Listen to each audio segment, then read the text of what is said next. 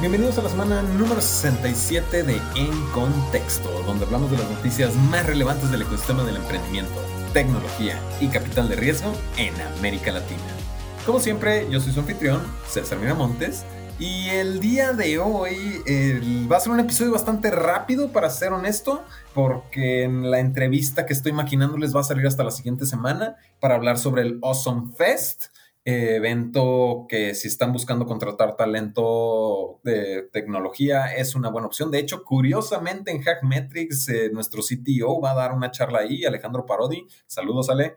Y nada, realmente vamos directo a las noticias, ya que estuvo un poco calmada la semana, para ser bien honesto, pero no significa que no haya cosas que discutir, ¿no? Entonces, nuestra primera noticia es Visa, que se alía con la fintech Lemon para ofrecer cashback en Bitcoin. Y está interesante porque no es la única noticia que traigo de Bitcoin. Estuvo, les digo que estuvo diferente la semana, no hubo tanto de inversiones, pero creo que también tiene mucho que ver con el hecho de que presenciamos este año la transformación de Bitso a un unicornio.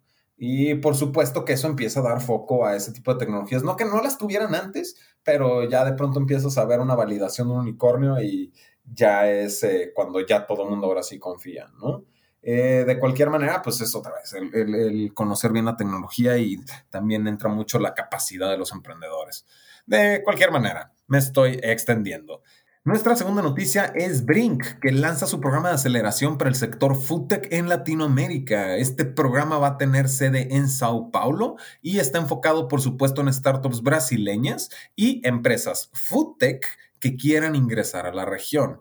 Y yo siento que una manita extra para entrar en Brasil, creo que últimamente ando muy traumado con Brasil, hasta parece que me pasó algo, pero eh, sí, como que uno empieza a dimensionar más la complejidad del país conforme, conforme se acerca, ¿no?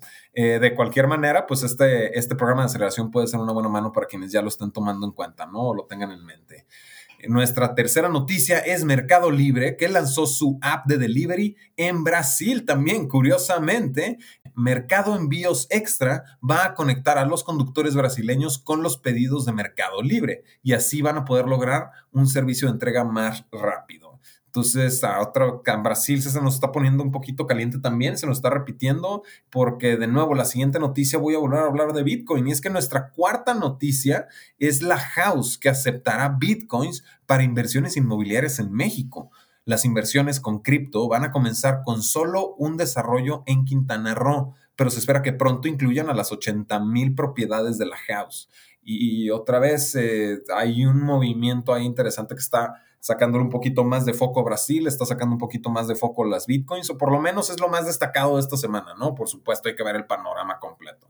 Ah, la semana pasada estábamos hablando del, del IPO de Rappi, ¿no? Si no lo han escuchado, véanlo. Si no, eh, si no quieren escuchar mi cansada voz, pueden sentarse a leerlo en el blog de contexto, por supuesto. Para finalizar, tenemos nuestra última noticia que es la fintech. Castor levanta 1.8 millones de dólares para ofrecer salario on demand y al instante.